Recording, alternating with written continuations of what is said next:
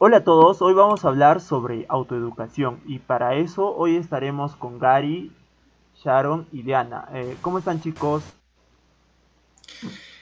Hola Ver, hola Diana, hola Sharon. Hola a todos chicos, ¿cómo están? Hola chicos, aquí feliz disfrutando del nuevo podcast. Bueno, yo, yo estoy un poco de frío, pero bueno, a darle, ya.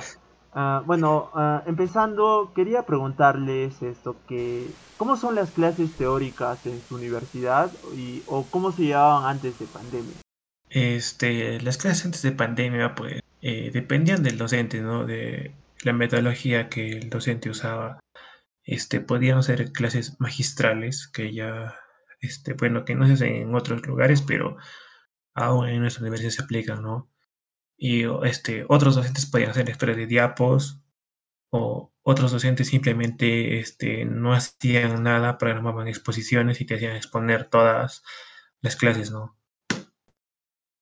Eh, ahora, eh, en pandemia, definitivamente yo me he dado cuenta que es más exposiciones. Eh, casi todos los cursos son exposiciones por parte del, del alumnado.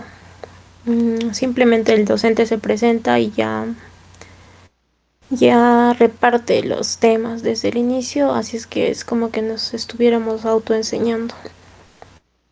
Pues desde antes de la pandemia ya eran las clases un poco expositivas, pero también dependía de la materia. De hecho, existían maestros muy buenos que nos daban clases magistrales y otros que nos hacían un tipo de clase como caso clínico para desarrollar, lo que en su momento, pues las primeras veces yo sentía que era una tortura. Pero luego, estudiando un poquito más antes, con tiempo, organizándonos mejor, pues me daba cuenta de que creo que es la mejor manera de estudiar y me hubiera gustado tal vez aprender eso desde los primeros semestres. Cosa que en la pandemia también aplicamos, pero fue muy dificultoso, al menos al inicio, porque habían docentes que no se adaptaban, las dificultades técnicas, pero tiene sus ventajas, la verdad, el estar, o sea, lejos desde la comunidad de tu casa, porque de un otro modo aprendes a organizarte mejor y pues generas tu propia técnica de estudio. Lo que al menos para mí pues no, no me cayó tan mal. Me, me gustaba hacer las clases, pero yo no disfruté o sufrí en algunos casos tanto la consecuencia de las clases durante la pandemia. Bueno, eh, un poco resumiendo lo que han dicho es, identifico que son tres tipos de clases. Una donde dan clases magistrales, otra, como dice Gary, otra donde son solo exposiciones por parte del alumno, pero exposiciones de tema, como dice Diana, y otra, la tercera, que es la que dice Sharon, en la cual hay un, se dan casos clínicos y se da revisión de casos clínicos. es un poco interesante, yo también lo llevé, eh, hice un poco de esa metodología y me pareció genial, pero acá viene la segunda pregunta que es... Eh, eh, ¿en qué porcentajes de, la, de, las clases eh, se, daban más uno de esos tipos? ¿O cuál era mayor a, a diferencia de los otros? Antes de pandemia. Mm, creo que era 50-50. Dependía de los cursos, pero en general en algún punto todos los cursos te hacían exponer antes mm, y otros temas eran dictados por el docente. Mm, pocos eran los cursos en que toda la clase la hacía solo el docente, ¿no? Me parece que era 50-50.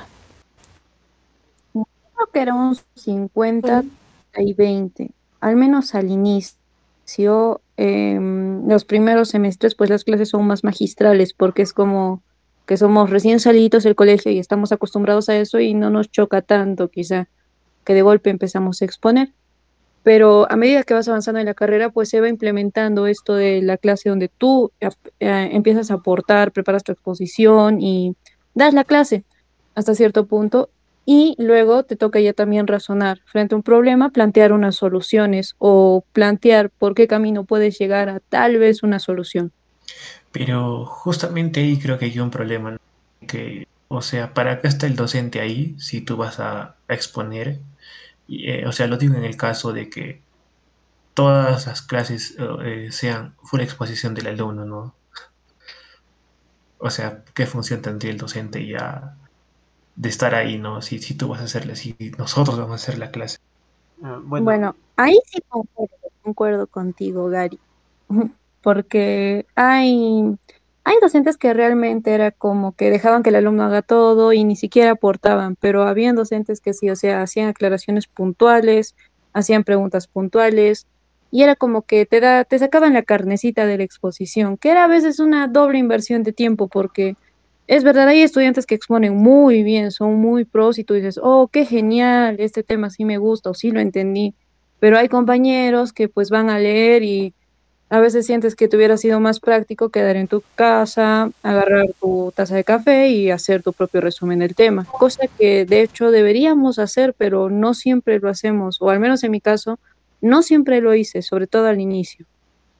Ah, pero también hay que ver el punto, como tú dices, o sea, hay estudiantes que ponen muy bien y otros que se lo van a leer, pero por ejemplo, no siempre es leer, porque puede que pongas muy bien, pero hagas extenso el tema. Y por ejemplo, bueno, ahora viendo que son la, la sobrepoblación estudiantil es demasiada y bueno, a veces no alcanza el tiempo y, al menos desde mi punto de vista creo que no es adecuado porque abusar mucho de esto.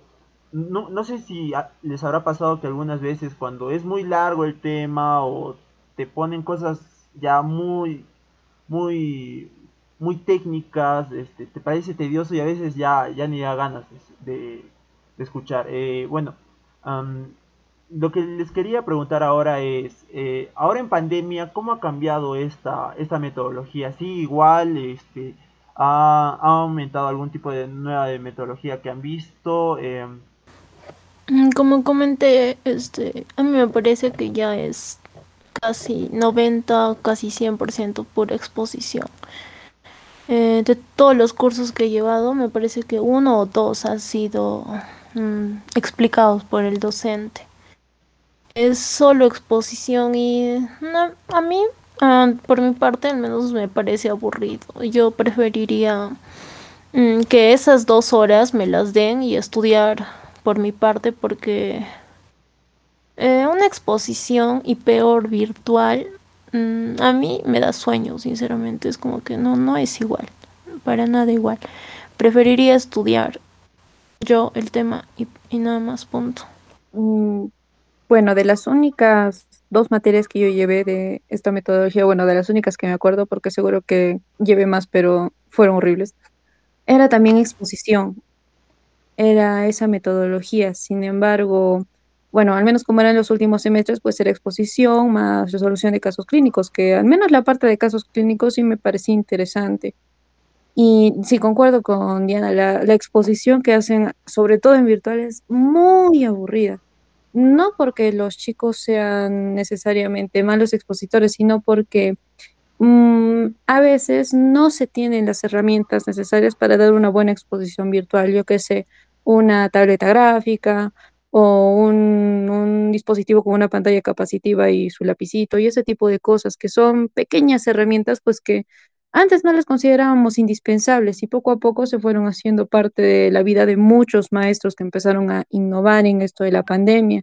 Otra cosa que vi, pero no tanto en la universidad, fue que se implementó el uso de juegos, tratar de gamificar la, la educación, que también dio buenos resultados, sobre todo en los niños y la aplicación de preguntas con ensayo-error también, que lo vi más aplicado en los colegios. Hubiera sido genial que se aplicara en la universidad, pero al menos yo no, yo no lo viví. Pues sí, hay una gran diferencia entre llevar este, una educación universitaria en presencial que virtual, ¿no? Sobre todo a nivel virtual es más fácil distraerse, es más fácil no estar atento a las clases y Peor si es que un estudiante que no tiene metodología, que no ha jamás ha sido preparado para ser un metodólogo, jamás ha sido preparado para enseñar a otro estudiante, haga una exposición y pues este eh, encima que la exposición sea pues una exposición tediosa, larga, con mucha teoría, que no sea una exposición que va, que va directo al grano, pues creo que uno virtualmente termina aburriéndose de la clase, ¿no? Pero se han dado cuenta que hay un problema interesante ahí, es como que nos pasamos buena parte de la carrera tratando de enseñar algo que a veces ni siquiera entienden o bueno, entendemos, o también entrando tan a fondo en un tema que ya no diferenciamos lo que es importante. Si es que es así la carrera, y creo que sobre todo en ciencias de la salud, podría implementarse quizá una materia que nos enseñe a enseñar, porque a la larga, los médicos, queramos o no, siempre vamos a ser maestros en algún momento, o al menos es como yo lo he visto en el hospital. Es un buen punto lo que dice Sharon, ¿no? Que, o sea, no es que en algún momento, siempre el médico va a llegar a ser porque cualquier hospital eh, que reciba internos es un hospital docente. Por ende, los médicos que están en ese hospital deben ser docentes. Y pues, este, yo no veo la, este, la, la gracia o el, no le veo lo interesante o lo importante hacer exponer a un estudiante que no está preparado para enseñar, nunca ha recibido una preparación para ser metodólogo, para ser pedagogo, y pues este, al final este, eh, ni siquiera se, se, le da los límites del tema, porque la medicina es amplia. Por ejemplo, eh, pongamos un tema X, se me ocurre, no sé, insuficiencia cardíaca, pues solamente nos dicen expone insuficiencia cardíaca, no te dan el límite desde dónde hasta dónde debes abordar, porque la insuficiencia cardíaca es un mundo. No te dicen desde qué base debes tratar hasta qué punto debes profundizar. Ese, es un gran problema en la medicina, que nada está limitado. O sea, eh, al menos yo he notado eso, que no te dan el límite de, como médico, como médico general, hasta dónde debes saber este, los temas. Eh, creo que algunos docentes incluso tienen la intención de sacarte especialista en el tema, ¿no? Y, y no, no es nada provechoso, creo, para un estudiante si al final aquel conocimiento que no uses y no repitas no se te va a quedar grabado. Mm, claro, yo creo que falta enfocarse en general en cuando se hace así como docente, digamos, las currículas o se decide qué se va a enseñar enfocar en nuestros alumnos qué van a hacer en el futuro. O sea, ellos van a estar operando, entonces si no lo van a hacer porque yo les estoy enseñando que tal técnica de cirugía o tienes que hacer tal o incluso ellos te dicen yo lo hago así, como si en algún momento nosotros vamos a, llegar a hacer eso, al menos al inicio, ¿no? Y en realidad no es así, deberíamos tocar, yo creo, eh, más los temas que se nos van a presentar frecuentemente, porque a veces incluso tocamos patologías súper extrañas y las tocamos tan a fondo que me parece una pérdida de tiempo. Incluso podríamos redundar en otros temas, por ejemplo apendicitis, y verlo una y otra vez y, tocarlo infinidad de veces hasta que seamos unos expertos en algo que sí vamos a ver muy, muy frecuentemente. Y bueno, aquí va la siguiente pregunta que era, ¿de dónde sacan las referencias para hacer las exposiciones o si el doctor les da y cuando no les da, por ejemplo, ¿cómo le hacen? Para definir también lo que decía Gary, o sea, ¿cuánto abarcamos de cierto tema? Si profundizamos. Bueno, uh, al menos yo para buscar bibliografía, a mí me encanta buscar bibliografía. Cuando aprendí a utilizar buscadores y aplicar grandes bases de datos de, de, revistas científicas o las mismas facilidades que nos da la universidad o el hospital tipo UpToDate, Dynamed, pues wow, para mí era grandioso porque yo para un tema me podría encontrar 20 bibliografías diferentes. Y para limitar el tema, pues siempre recurrir a un libro base. Creo que hasta cierto punto es lo bonito de la carrera, que todos somos como hermanitos y los chicos que están en semestres superiores o las páginas de Facebook de estudiantes de medicina, de residentes, de internos, pues te dan algunos alcances y dicen, este es el libro base para tal materia o estos son los libros bases. Y de ahí tú limitas el tema, qué es lo importante y luego puedes revisar o incluso consultar. Hay algunos maestros también que son muy amables de esa parte. Dices, doctor, ¿qué es lo más importante de este tema? Y te explican, te dicen, ay, ya, de esto es bastante importante la epidemiología, porque en tales regiones del Perú es más frecuente esta patología, o céntrate más en cuál es el tratamiento de los niños, porque esta patología es más frecuente en niños, y ese tipo de cosas. Entonces, la verdad, la verdad, limitar un tema no es difícil, porque es fácil diferenciar cuando un tema no, no se toca mucho, no hay muchas referencias, lo mencionan como que de por sí son casos excepcionales, Y lo otro que si uno busca más, tiene que también saber, o bueno, tratar de darse cuenta qué realmente nos va a servir y que no. Y lo que no, y si te gusta el tema, pues lo guardas para ti y no, no aburres al público ni la haces larga, que es algo que yo, yo detesto. Una exposición más de 30 minutos para mí ya, ya es una exposición demasiado larga, salvo que sea, no sé, un congreso y es una eminencia que nos está explicando un tema paso a paso, porque, mm, o sea, desde la base, para que entendamos hasta lo más finito y nos parezca tan apasionante como él.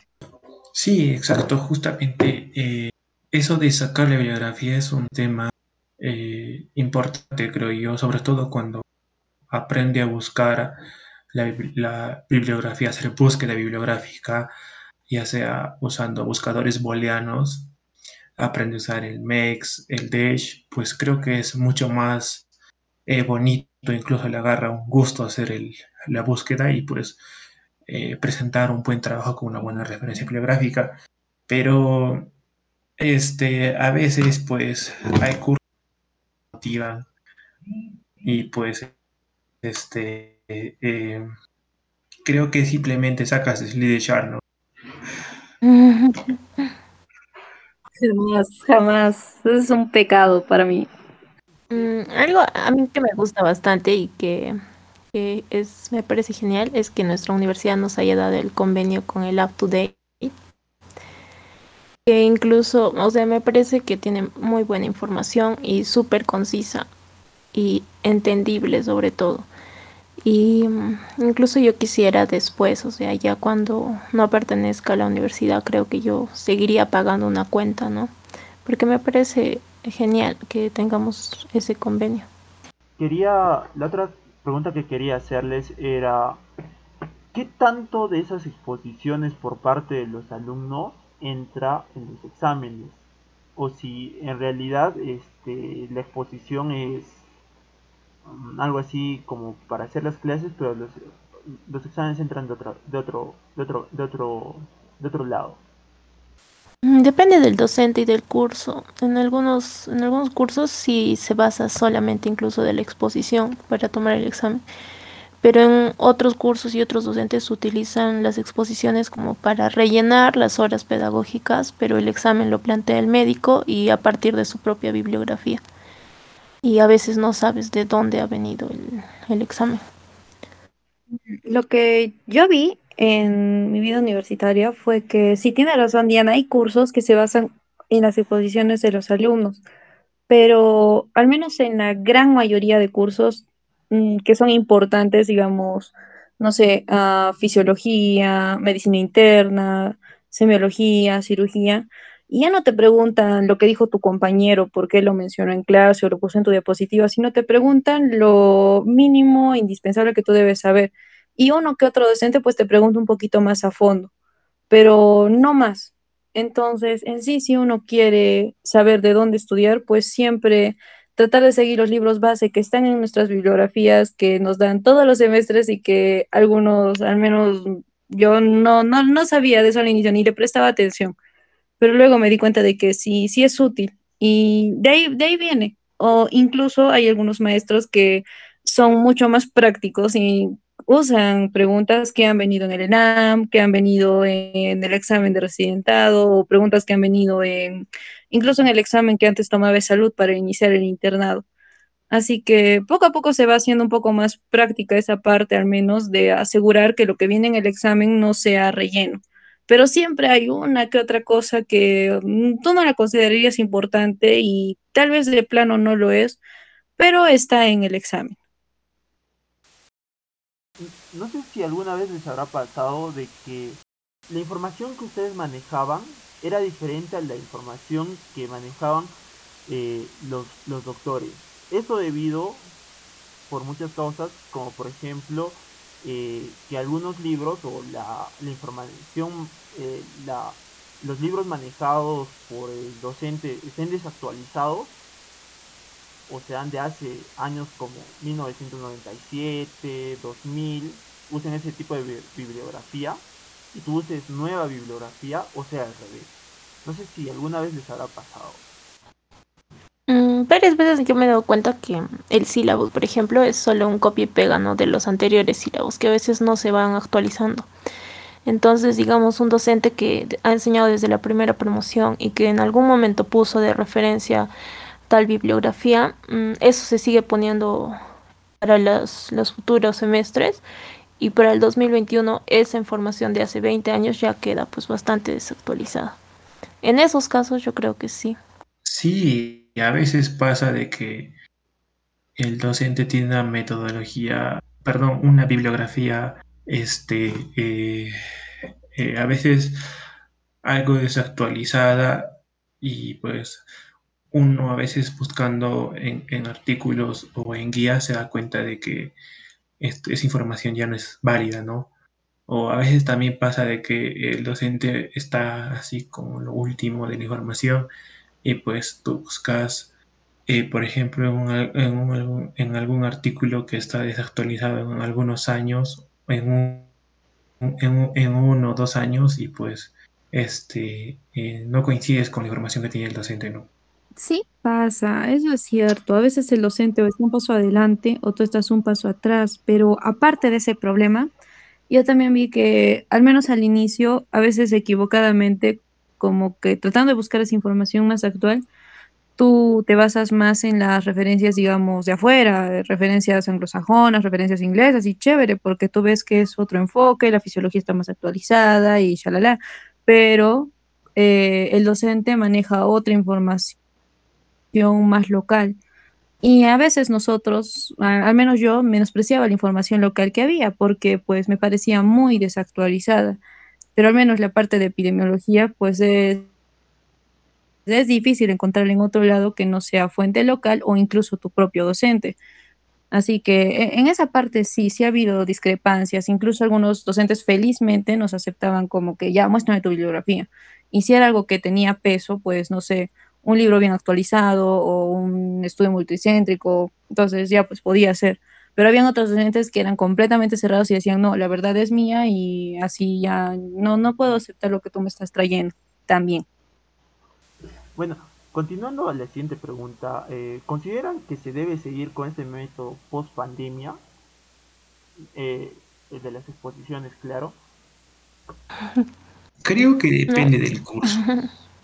O depende si es que el docente beneficio, porque yo no le encuentro beneficio alguno en que un estudiante exponga, ¿no? Porque primero no está preparado para enseñar, no tiene este, eh, lo que se necesita, los años de preparación, la pedagogía, la metodología para hacer una clase y pues este, eh, no sabe o, o no domina el tema como un especialista, ¿no? Como mencionaba hace un momento, este, no sabe cuánto debe profundizar como médico general en el tema y pues este, creo que eh, si el docente ve algún, beneficio en que el estudiante haga las exposiciones, pues, pues bien, ¿no?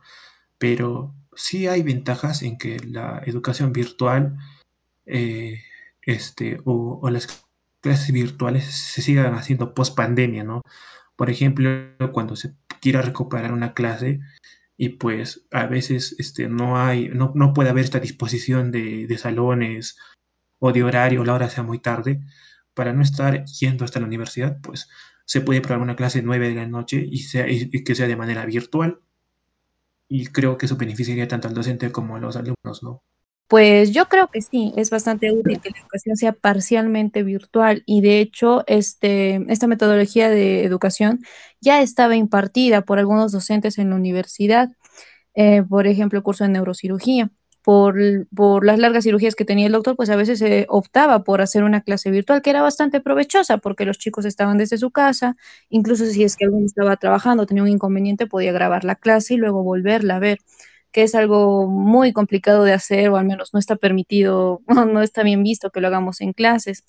Y por otro lado, que en otras universidades yo he visto que los docentes agarran y les dejan una clase resumida pregrabada. Es decir, 2019 se hizo esta clase y yo la paso, la proyecto ahora, 2020-2021. Les doy el acceso a mis estudiantes para que vengan al menos con una idea general del tema, por si es que no estudian nada y tiene buenos resultados, pero no debería tampoco acostumbrarse al alumno a brindarle resúmenes, pero sí, sí es bastante útil, al menos es lo que yo vi que se aplica en las universidades, por ejemplo, de Lima. Sí, podría continuarse algunas clases virtuales después de la pandemia, así como decía Gary, porque brinda bastantes facilidades y comodidades este, sin embargo, algo que se extraña mucho y que jamás debería virtualizarse son las prácticas. Y de hecho creo que podríamos hacer unas clases, o al menos las clases presenciales teóricas que, tendrá, que tengamos deberían ser más basadas en resolución de casos clínicos. Yo creo, porque pura teoría como que no nos ubica realmente en, en lo que vamos a hacer a futuro. Bueno chicos, ya casi para terminar, eh, la última pregunta que, les quería hacer es, eh, ¿conocen algún tipo, um, otros programas aparte del PowerPoint para poder hacer, digamos, algún tipo de exposición o presentación? Y bueno, si conocen cuál es y si consideran que se debería hacer más uso de um, las pizarras virtuales, eh, los Jamboard.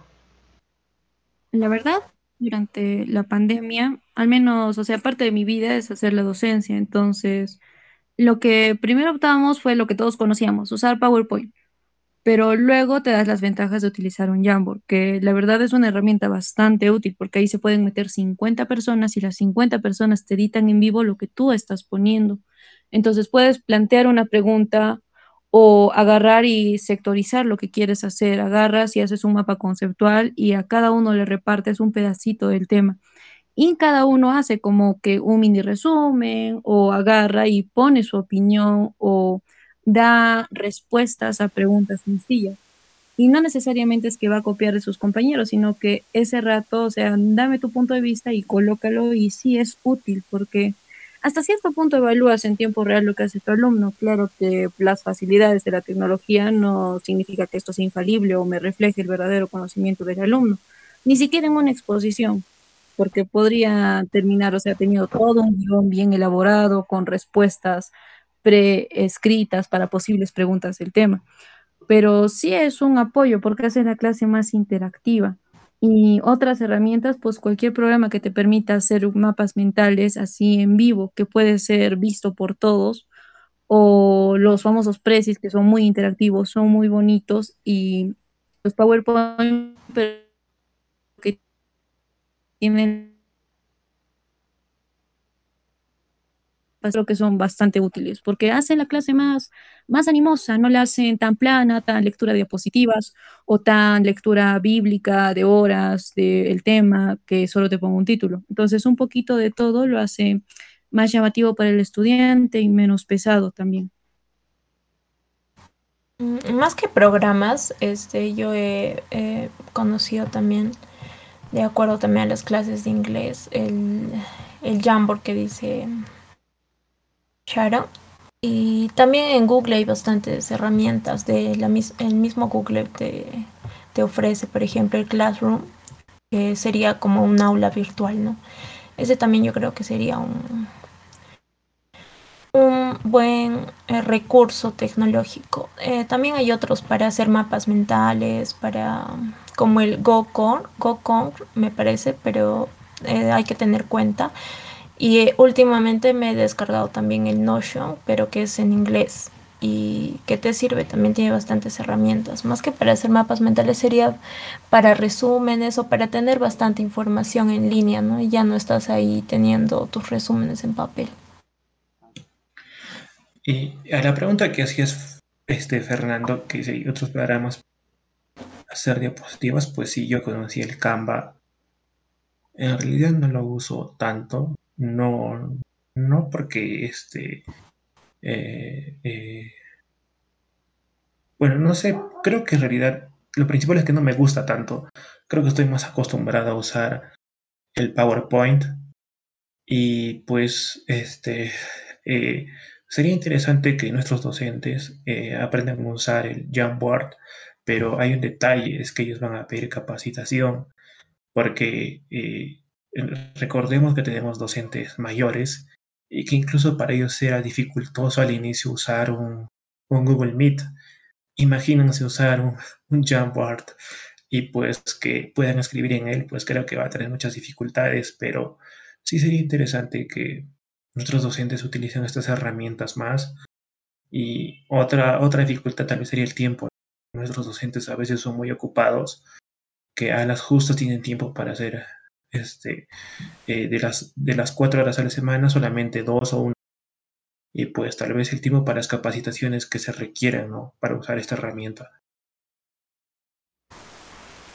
Eh, claro, sí, justamente yo iba a mencionar el Canvas que tú mencionaste, Gary. Y bueno, también el Jamboard que me parece muy interesante como método de, enseñanza. Y como le había mencionado también eh, Sharon más antes, eh, el uso de juegos como el Kahoot, que también es una forma interesante de hacer clases, ¿no? son preguntas y una forma de evaluar muy genial. Y también de aprender, ¿no? Eh, ¿Algún mensaje final que quieran dejar? ¿Alguna recomendación? Mm, tal vez no tanto para mis compañeros, mm, sino más para los docentes o futuros docentes. Creo que ya sería hora de cambiar cómo se está desarrollando la educación, en general no solo la universitaria, sino a todos niveles, porque mm, sigue siendo el mismo tipo de educación que hace 50 años. No estamos evolucionando en ese aspecto. Mm, se hace lo mismo, es un docente al frente y miles de alumnos sentados repitiendo una y otra vez lo que se supone que es correcto, ¿no? Y no, me parece que no está dando demasiados frutos, o al menos no a la velocidad que se esperaría. Bueno, mi recomendación iría más para los alumnos, que chicos no nos van a dar todo en la universidad y lo bonito y lo que tenemos que centrarnos bastante, bastante desde antes de nuestra educación universitaria, si podemos, o ya durante los primeros semestres, es realmente aprender cómo tú aprendes mejor porque es verdad, a muchos les son útiles la clase presencial, que el docente te explica, te hace mímicas, te pone ejemplos, y a otros les funciona mucho mejor solo escuchar la lectura de un libro por una voz mecanizada que le dice qué es lo que está haciendo, o a otros les ayuda mucho más ver un video dinámico del tema. Entonces, una vez que tú descubras cómo tú aprendes, explótalo, porque si no le vas a no vas a poder sacar el jugo a tu docente, pues hazlo antes y luego ya vienes a la clase con preguntas y es mucho, mucho más provechoso para ti. Haz tus resúmenes una sola vez. Llevaste patología, haz tus resúmenes de patología una sola vez para que no los tengas que hacer cuando estés llevando eh, semiología o no los tengas que hacer de nuevo cuando estés llevando cirugía, porque ya lo tienes bien hecho y solo es como agregar una hoja más al folder. Valora los cursos que estás llevando, hasta los cursos que te parezcan más aburridos, porque microbiología te va a servir para cuando tú estés llevando eh, infectología. Te va a servir fisiología para cuando tú estés llevando patología y así, nada está por gusto. Así sean los cursos entre comillas de relleno o elección como es oncología en nuestra facultad, por ejemplo, te va a servir porque vas a ver pacientes, tal vez no tan a fondo, pero sí te va a ayudar y tienes una idea más certera que las personas que nunca hemos llevado este curso. Entonces, valora la información que tienes, valora a los docentes, sobre todo a los que son más capos, y aprende cómo tú aprendes mejor. Eh, bueno, eh, para terminar, gracias por escucharnos y eh, también gracias Diana, gracias Sharon y gracias Gary por compartir este momento con con el canal. Eh, y también este decir que a las personas que están estudiando medicina ánimos y disfruten el camino a sus amigos a los doctores hasta a los doctores más malos que todos aprenden algo. Gracias. Nos vemos en un siguiente capítulo